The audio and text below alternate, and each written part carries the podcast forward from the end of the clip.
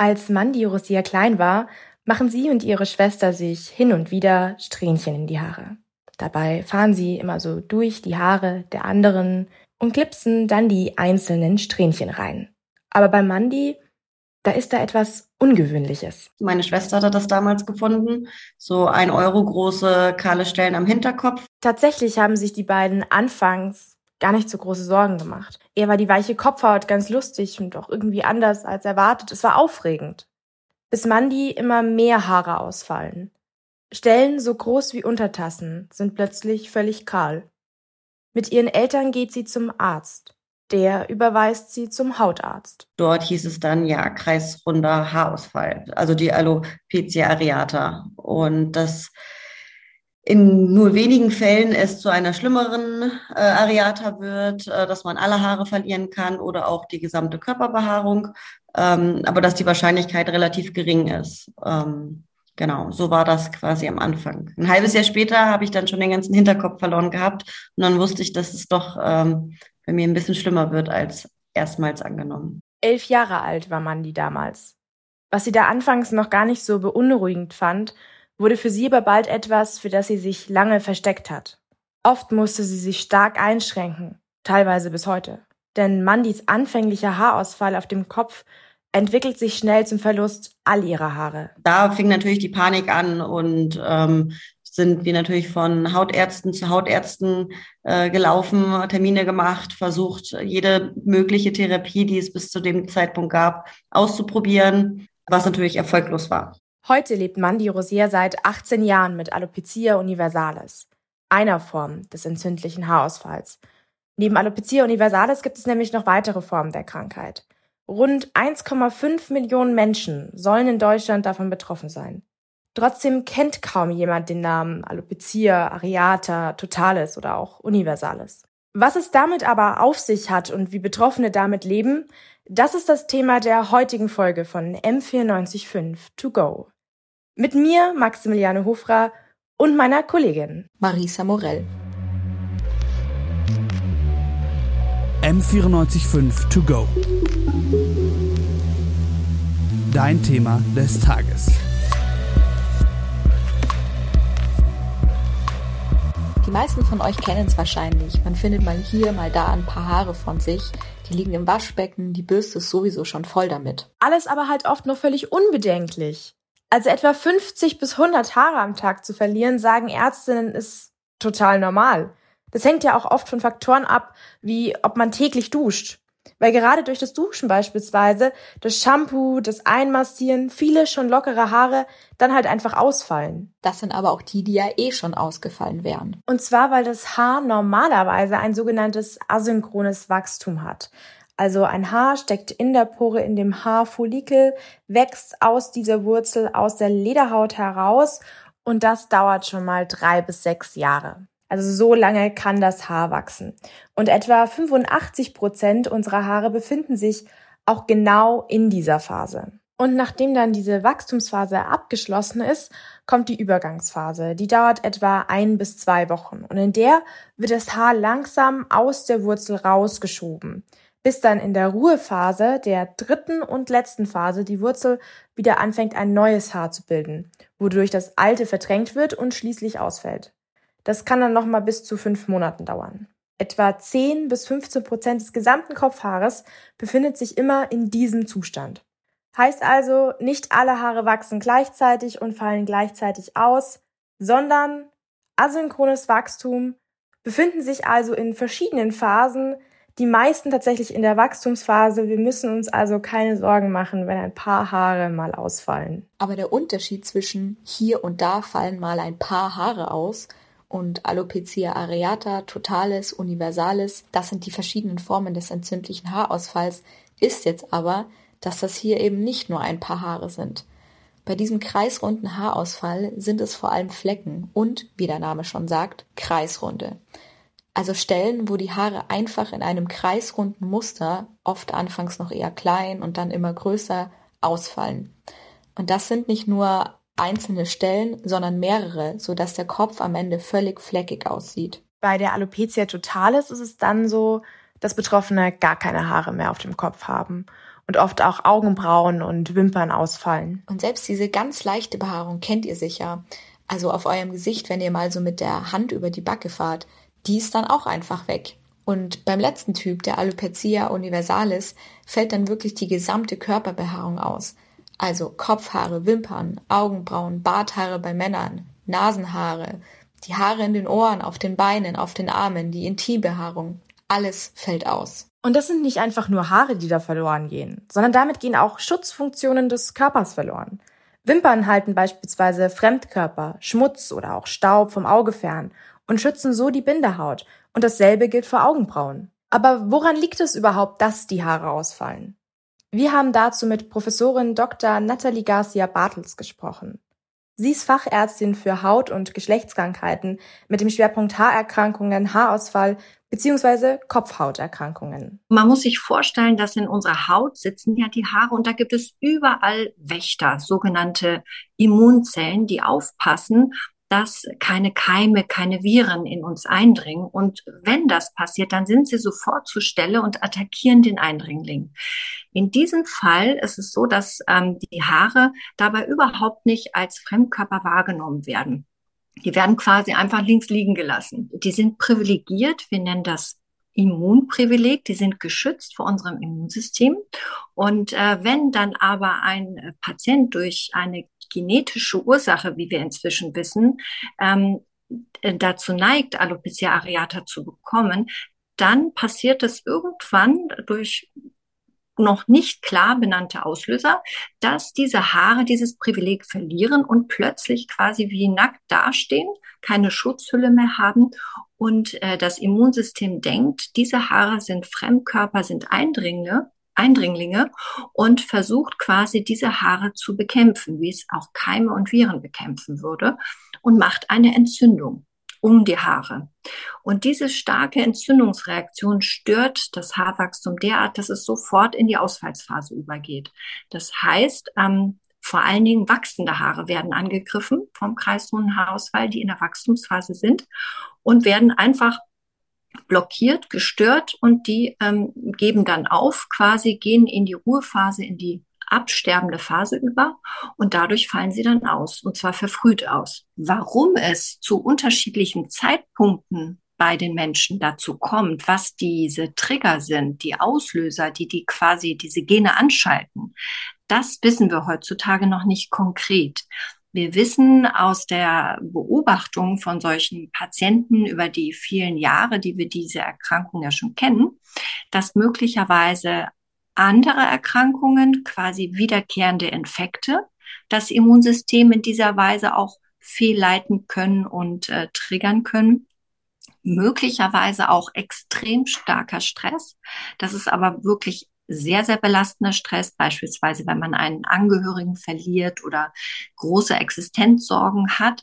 Ähm, und dann gibt es noch viele uns eben nicht bekannte Faktoren, die ähm, darauf möglicherweise einwirken können. Was wir auch noch nicht wissen, ist, warum es bei manchen Menschen ähm, zu äh, diesem rein fleckförmigen, äh, dem kreisrunden Haarausfall vom Zirkumskriptentyp kommt. Das heißt, warum nur einzelne Stellen betroffen sind, die dann auch relativ rasch wieder zuwachsen können. Und warum es bei anderen Patienten dann zum Verlust der gesamten Kopfhaare oder der gesamten Körperbehaarung kommt. Warum es diese unterschiedlichen Verläufe gibt, das wissen wir bisher noch nicht. Was die Forschung mittlerweile schon weiß, ist, dass es wann wichtig ist. Wann tritt der Haarausfall zum ersten Mal auf? Fängt er zum Beispiel schon im Alter von Kindern oder Jugendlichen an, ist die Gefahr tatsächlich größer, dass die Haare gar nicht mehr nachwachsen oder immer wieder ausfallen. Dann ist auch entscheidend, wo es anfängt. Wo gehen die ersten Haare aus? Meistens ja am Kopf, aber es macht hier tatsächlich einen Unterschied, ob der Haarausfall an den Seiten beginnt oder beispielsweise am Nacken und sich dann vielleicht sogar so nach oben frisst. Gerade das kann dann ein Anzeichen dafür sein, dass die Haare nicht mehr so schnell nachwachsen oder wenn, dass sie halt auch wieder ausfallen.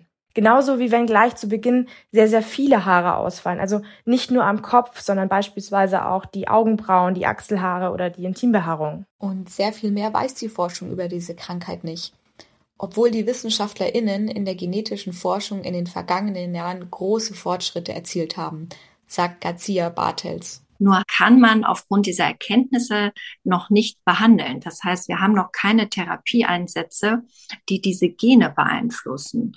Und da muss man aber auch immer bedenken, ähm, wenn man Gene beeinflussen kann, was könnte das für mögliche Folgen für andere Prozesse in unserem Körper haben? Gerade weil MedizinerInnen aber noch nicht konkret wissen, was die Gene hier überhaupt triggert und auch Behandlungsmöglichkeiten deshalb dahingehend noch nicht entwickelt oder noch nicht ausreichend getestet und fortgeschritten sind, um sie bei Patientinnen anzuwenden, gibt es momentan keine Heilung für diese Form des Haarausfalles. Nichts, das die Krankheit zumindest ursächlich heilt, sondern immer nur das Symptom behandelt, also das Symptom, dass Haare ausfallen. Und eine sehr gängige Behandlungsmöglichkeit ist dabei zum Beispiel kortisonhaltige Medikamente in Form von Lösungen oder Cremes auf die Kopfhaut aufzutragen. Denn das Cortison unterdrückt dann nämlich die Abwehrreaktion des körpereigenen Immunsystems, das ja für den Haarausfall verantwortlich ist. Und wenn das nicht besonders erfolgreich ist, gibt es noch die Möglichkeit, das Cortison direkt in die Kopfhaut zu indizieren oder in Einzelfällen auch innerlich zu verabreichen. Das macht man nur in äh, seltenen Fällen, weil das natürlich auch Nebenwirkungen hat und häufig leider doch nicht so gut wirkt wie die örtliche Therapie. Vorher versucht man gerade bei der Totalis auch noch, äh, wenn die Cortisonbehandlung nicht erfolgreich war, die örtliche Behandlung, eine sogenannte Reiztherapie anzuwenden. Äh, die äh, macht man aber ähm, mit einem Kontaktstoff, der quasi wie ein Allergen ist. Ähm, und man macht den Patienten ungewöhnlicherweise allergisch auf einen Stoff und trägt diesen Kontaktstoff immer wieder als Lösung auf die Haut auf, um dort eine Entzündungsreaktion zu provozieren um damit das Immunsystem von den ja grob gesagt, Haaren abzulocken, abzulenken, fern äh, wegzulocken von den Haaren, damit quasi das sich nicht mehr mit den Haaren beschäftigt, sondern mit der Entzündung auf der Kopfhaut. Diese besondere Kontaktimmuntherapie ist aber nur in spezialisierten Zentren und Kliniken verfügbar und auch sehr zeitaufwendig. Man muss eben auch wissen, dass sie auch eine dauerhafte, leichte Entzündungsreaktion auf der Kopfhaut verursachen kann. Und, und das gilt für all diese Behandlungsmöglichkeiten, Sie sind nur so lange wirksam, wie die jeweilige Behandlung auch gemacht wird. Denn sie behandeln ja nur das Symptom und heilen ja nicht die Krankheit. Höre ich also auf, die Creme aufzutragen, fängt der Haarausfall auch wieder an. Und man darf natürlich nicht vergessen, alles ist mit Nebenwirkungen verbunden. Das heißt, die Behandlungen müssen erstmal anschlagen, aber sie müssen auch für die PatientInnen geeignet sein. Und das war bei Anjula beispielsweise nicht der Fall. Sie hat starke Hautreizungen von der Behandlung bekommen. Ich habe schon gemerkt, als ich diese Creme, ich glaube, ich habe die, das kann ich an einer Hand abzählen, wie oft ich die verwendet habe, weil die so aggressiv war, dass es irgendwie nichts für mich war. Also ich habe das direkt wieder gelassen. Äh, ich habe dann ganz viele Sachen ausprobiert, eher so ein bisschen Naturheilkunde. Man kann dann noch zu speziellen Cremes oder Lotions greifen, um die Reizbarkeit der Kopfhaut in den Griff zu kriegen. Aber für manche Betroffene ist das auch nicht die Lösung. Und neben diesen gesundheitlichen Problemen gibt es dann auch viele soziale und psychische Schwierigkeiten. Mandy, die ihr schon am Anfang gehört habt, hat mit elf Jahren ihre Diagnose bekommen. Anfangs ging man von kreisrunden Haarausfall aus, also Alopecia areata, der Form, bei der auf der Kopfhaut kreisrunde, kahle Stellen auftreten. Das breitete sich aber dann bei ihr immer mehr aus. Ihre Kindheit und Jugend war deshalb etwas schwierig. Wir waren schon ähm, regelmäßig natürlich bei Arztterminen. Ähm, ich hatte teilweise Therapien, die waren sehr zeitaufwendig, ähm, wo ich jeden Tag nach der Schule zum Hautarzt musste und während der Schulzeit noch irgendwelche Tinkturen und Cremes verteilen musste auf den kleinen Stellen, ähm, die dann zum Beispiel bestrahlt wurden. Und ähm, also es war sehr zeitaufwendig und auch so mein Privatleben, Hobbys und so musste ich ähm, teilweise ähm, aufgeben. Aber Mandy hatte natürlich wie alle anderen Kinder auch einen Schulalltag. Und der war auch nicht immer leicht. Also am Anfang haben sie natürlich, habe ich erstmal gezeigt, hier, guck mal, ich habe hier so eine kahle Stelle, voll lustig. Ähm, und dann, als es schlimmer wurde, bin ich natürlich nicht mehr damit hausieren gegangen. Mhm. Ähm, habe versucht, das ähm, so lang wie möglich aufrechtzuerhalten, als wäre nichts. Ähm, das Gute ist, ich hatte relativ lange mein Deckhaar. Das heißt, ich konnte den Schein relativ gut wahren, nur dass ich dann halt relativ dünne Haare hatte. Ähm, aber wenn ich dann irgendwie was geschrieben habe, meine Haare sind nach vorne gefallen und habe meinen Nacken freigelegt, da kamen natürlich dann die ersten, die ersten Sprüche. Und ähm, als es dann richtig schlimm wurde und sich der Haarausfall auch weiter nach oben gefressen hatte am Kopf ähm, und ich eine Mütze dauerhaft getragen hatte, ähm, auch äh, vom der Schule quasi die Erlaubnis bekommen hatte, dass ich die auch im Unterricht tragen darf. Ähm, da fing natürlich das Getuschel an, da wurden Mützen runtergerissen, da wurde ähm, beleidigt, getreten, bespuckt, so das volle Programm, wie man sich das vorstellen kann. Und ähm, meine Freundinnen waren natürlich auf meiner Seite, ähm, aber es war natürlich äh, eine schwierige Phase. Hm. Ja, Kinder können dann oft wirklich nochmal richtig fies sein. Weißt du, und da kommt ja dann noch die Pubertät die Phase, in der quasi jede Kleinigkeit, jede Veränderung einfach thematisiert wird. Und für Mandy war das dann auch ein ziemliches Ding. In der Pubertät wollte ich natürlich ähm, dazugehören, der Norm entsprechen, habe äh, weiterhin versucht, den Schein zu wagen, auch mit Mütze, habe ähm, dann angefangen, Perücken zu tragen, plus eine Mütze, um die Leute erstmal dran zu gewöhnen, dass es wieder ein bisschen mehr Haare da waren, ähm, bis ich irgendwann die Mütze dann abgesetzt hatte wieder und ähm, dann nach einer Zeit, so in der so neunten, zehnten Klasse, haben die Leute angefangen, es irgendwie zu vergessen. Dann, als mir so auch ungefähr neunte, zehnte Klasse, ähm, sind mir dann die Augenbrauen und Wimpern ausgefallen. So bis dato habe ich mich dann arrangiert mit dem Perückentragen. Augenbrauen und Wimpern war dann nochmal ein herber Schlag. Ähm, und ich glaube, ich kann für alle Leute sprechen, die den Haarausfall haben, dass das wirklich nochmal äh, kann man sich kaum vorstellen, aber eigentlich auch schlimmer ist, als die Haare auf dem Kopf zu verlieren, ähm, weil man so ein bisschen sein, sein Aussehen, sein Gesicht verliert. Das Gesicht verliert ohne Augenbrauen und Wimpern unfassbar viel Kontur, Schatten, Tiefe. Und schon so kleine Details im Gesicht verändern ja häufig das Äußere stark. Und wenn das dann einfach komplett fehlt, puh, also es war auf jeden Fall ganz schlimm. Also dann musste ich ganz schnell irgendwie gucken, dass ich mir permanent Make-up damals äh, stechen lassen hatte und was mache ich mit den Augen, ähm, kann ich welche kleben, was für Möglichkeiten gibt es, ähm, um auch das Leben als per mit der Perücke, ähm, was ja viele nicht wussten, ähm, so aufrechtzuerhalten, dass es natürlicher, also weiterhin natürlich aussieht. Für Mandy war es wirklich ein zentraler Bestandteil zu versuchen, Normalität zu wahren. Und das war dann auch ein Thema, wenn es um Perücken ging. Auch äh, wenn es darum ging, eine neue Perücke zu kaufen, weil die halten ja auch nicht ewig, ähm, durfte sie komplett ähm, nicht anders aussehen als die Perücke zuvor. Es musste wirklich exakt die gleiche Perücke sein. Ich konnte keine großen Längenschritte gehen. Ähm, nach unten, nach Kürzen konnte ich natürlich, aber dann musste ich wieder mehrere Perücken abwarten, um eine gewisse Haarlänge aufzubauen, um quasi Haarwachstum zu ähm, suggerieren, dass die, dass die Leute denken, mir wachsen auch die Haare. Ähm, das war auch immer sehr schwierig und die ersten Tage mit einer neuen Perücke fand ich immer sehr schwierig. Ähm, immer Sorge gehabt, dass es dann doch erkannt wurde. Äh, und deswegen habe ich oft so einen Perückenwechsel über die Sommerferien gemacht, so dass man, dass die Leute da sagen, ach ja, vielleicht, weiß ich auch nicht, Haare gefärbt. Da kommt so eine richtige Hassliebe bei ihr auf. Ja, sagt sie ja auch selbst. Also auf der einen Seite haben die Perücken ihr schon so Stabilität in ihrem Leben zurückgegeben, sie irgendwie auch wieder normal gemacht. Und auf der anderen Seite sieht sie sie als Gefängnis. Und sie muss sich ja auch enorm einschränken. Also sie kann früh schon nicht mehr so Sport machen, wie sie eigentlich will, obwohl sie immer total sportbegeistert war. Schulsport lässt sie ausfallen. Die Perücke könnte ja verrutschen und außerdem ist das Ganze auch schon ziemlich heiß am Kopf.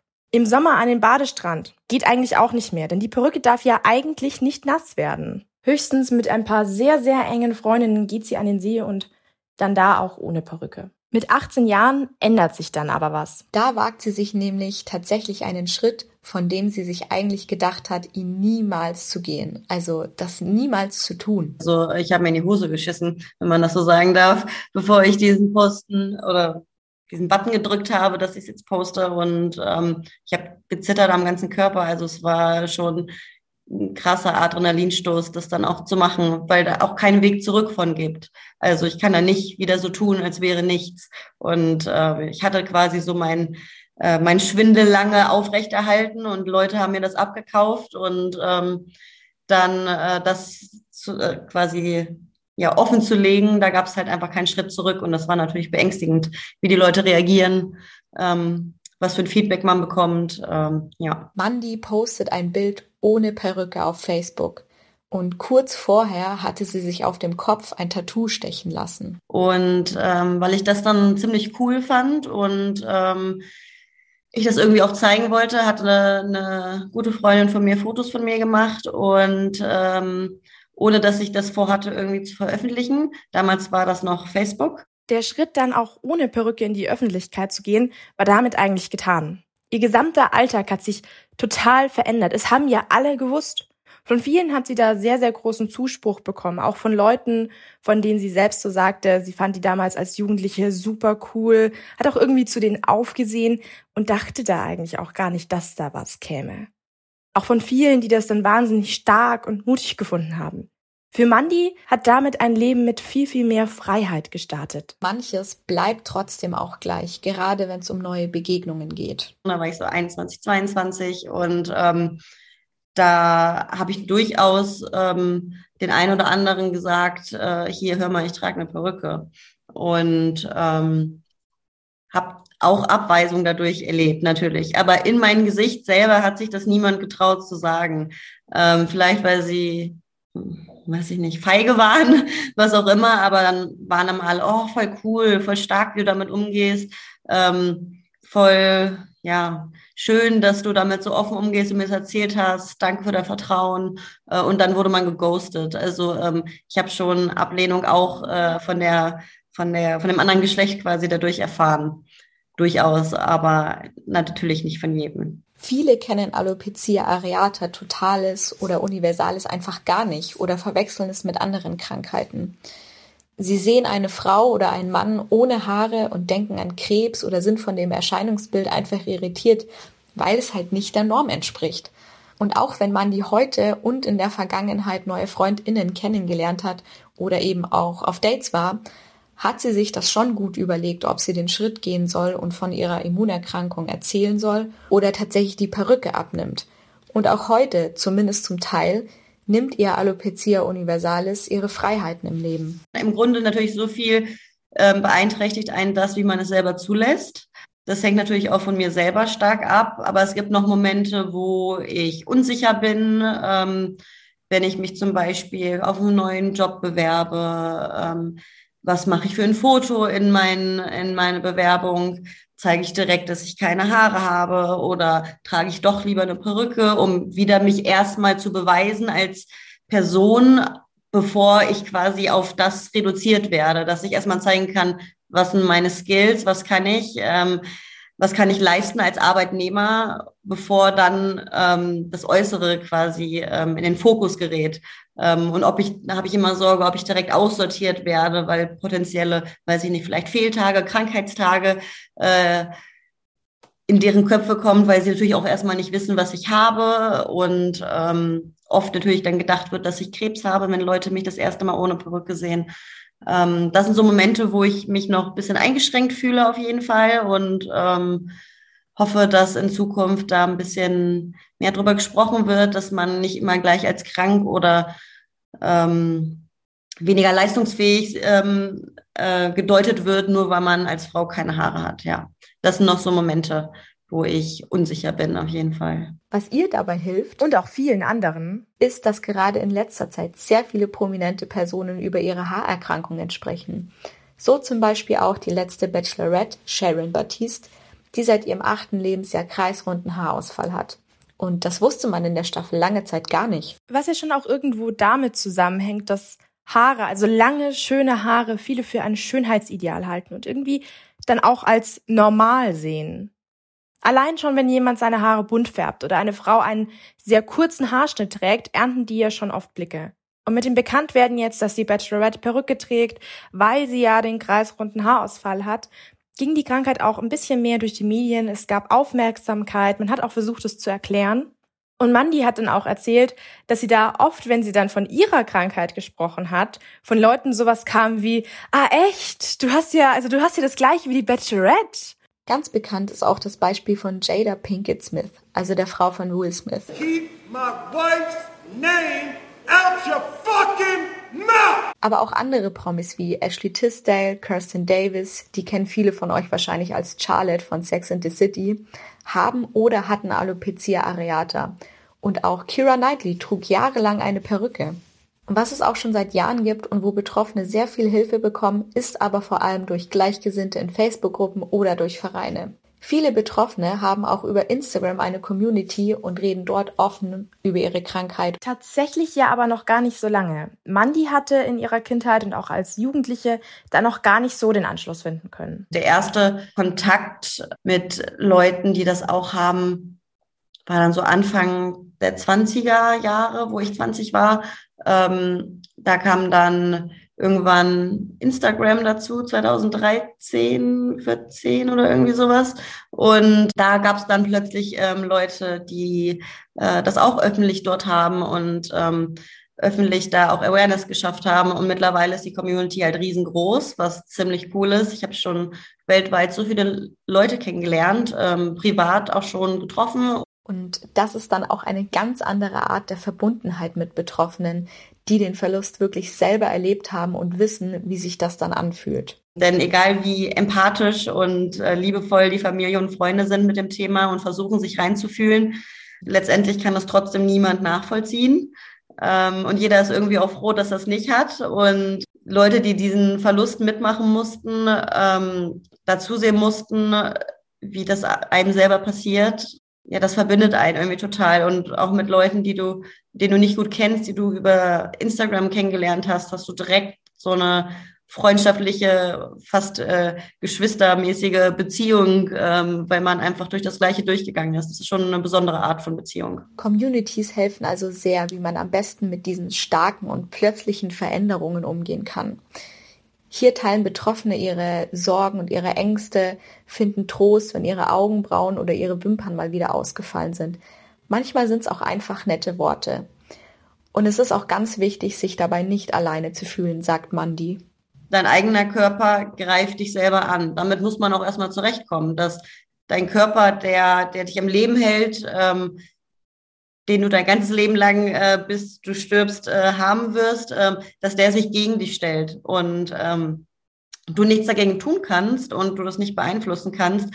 Und ähm, dann musst du erstmal wieder lernen, deinem Körper auch zu vertrauen. Und ähm, da es auch äh, psychisch natürlich eine unglaubliche Belastung ist, äh, wenn man das bekommt. Ähm, nicht jeder schafft es, ähm, gut damit umzugehen. Viele Leute äh, verstecken sich ihr Leben lang. Ich kenne jemanden, die ist seit 15 Jahren verheiratet und ähm, ihr Mann hat sie noch keinmal ohne Perücke gesehen, ähm, schläft mit Perücke, schränkt sich da im Leben unglaublich ein und ähm, das ist keine, das ist kein Einzelfall und ähm, das ist schon, also an Lebensqualität kann, kann das ganz viel klauen, die Erkrankung. Wenn wir Mandy jetzt fragen, ob sie den Wunsch oder auch die Hoffnung hat, dass ihre Haare wieder wachsen und bleiben, dann sagt sie tatsächlich nein. Ich sage immer so, ich habe nichts gegen Haare. Würden sie mir jetzt wachsen, würde ich sie jetzt nicht abrasieren äh, und sagen, nee, ich finde Glatze so toll, die, würde, behalte ich jetzt und ich habe mich dran gewöhnt. Ähm, aber also wenn ich es mir aussuchen könnte, ob ich jetzt jemals leb im Leben wieder Haare bekommen würde, ähm, dann möchte ich sie nur haben, wenn sie auch wirklich bleiben. So, ich möchte nicht die Haare bekommen und in zwei Jahren fallen wieder alle aus. Und ähm, da das aber mit der Erkrankung so ist, ist es mir tatsächlich lieber, wenn gar keine Haare da sind. Worüber ich mich freuen würde, ist natürlich, wenn ein paar Wimpern wiederkommen würden. Das finde ich immer noch ganz schön. Und was das jetzt ganz vielen Betroffenen wieder ermöglichen würde, das ist eine neue Therapiemöglichkeit.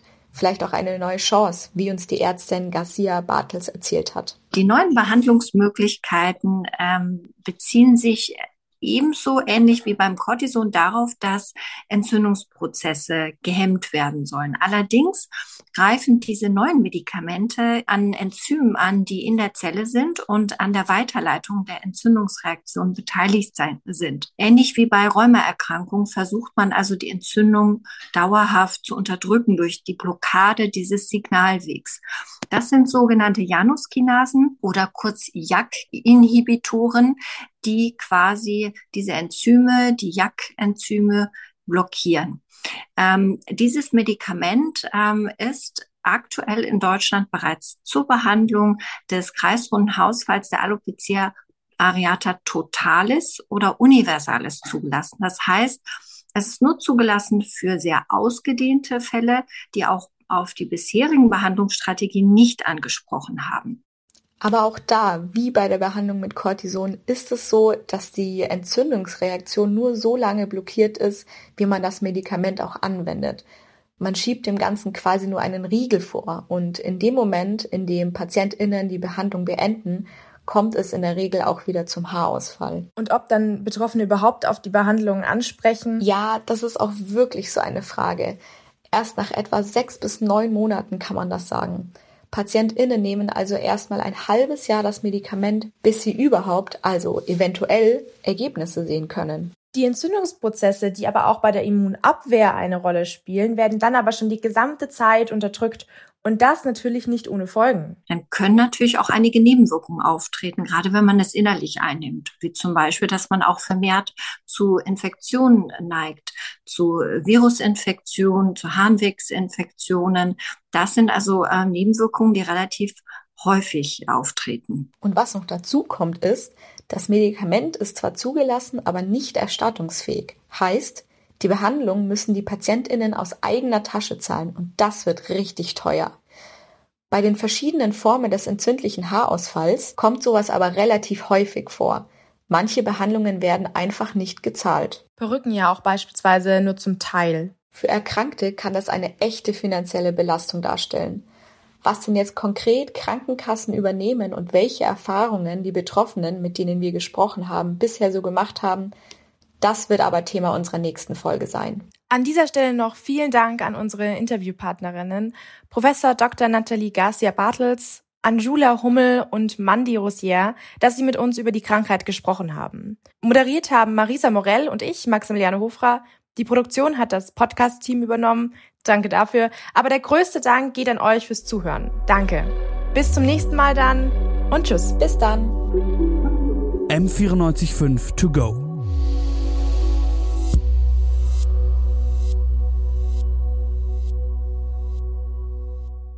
M945 To Go ist eine M945 Produktion. Ein Angebot der Media School Bayern.